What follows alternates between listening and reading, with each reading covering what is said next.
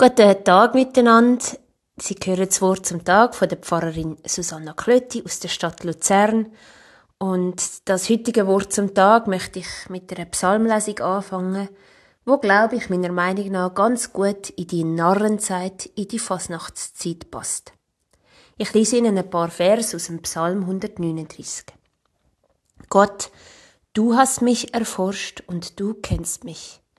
Ob ich sitze oder stehe, du weißt es. Du verstehst meine Gedanken von fern. Ob ich gehe oder liege, du hast es bemessen, und mit allen meinen Wegen bist du vertraut. Kein Wort ist auf meiner Zunge, das du Gott nicht ganz und gar kennst. Hinten und vorne hältst du mich umschlossen, und deine Hand hast du auf mich gelegt. Zu wunderbar ist es für mich, dies zu erkennen, zu hoch, ich kann es nicht fassen. Wohin soll ich gehen vor deinem Geist und wohin fliehen vor deinem Angesicht? Stiege ich hinauf zum Himmel, du bist dort, und schlüge ich mein Lager auf im Totenreich, sieh, du bist da.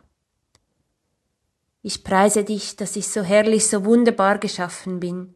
Wunderbar sind deine Werke, meine Seele weiß dies wohl. Psalm 139 aus der Zürcher Bibel. Wieso der Psalm in dieser Fasnachts- oder manche sagen Narrenzeit? Ich glaube, Fasnacht spricht eine ganz wichtige Dimension von unserem menschlichen Alltag an. An der Fasnacht sind viele Menschen mit Masken unterwegs. Man ist irgendjemand ganz anders. Endlich darf man mal Prinzessin sein.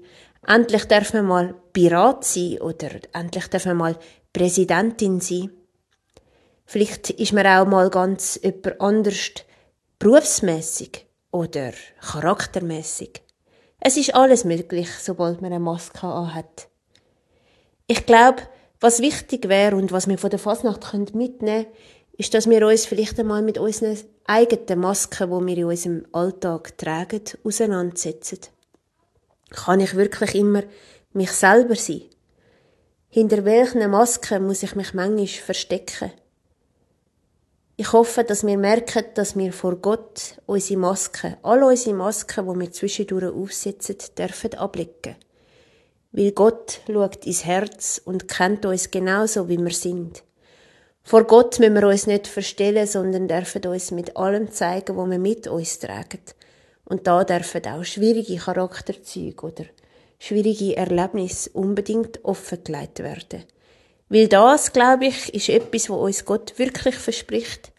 Er kennt uns und er nimmt uns an, genauso wie wir sind.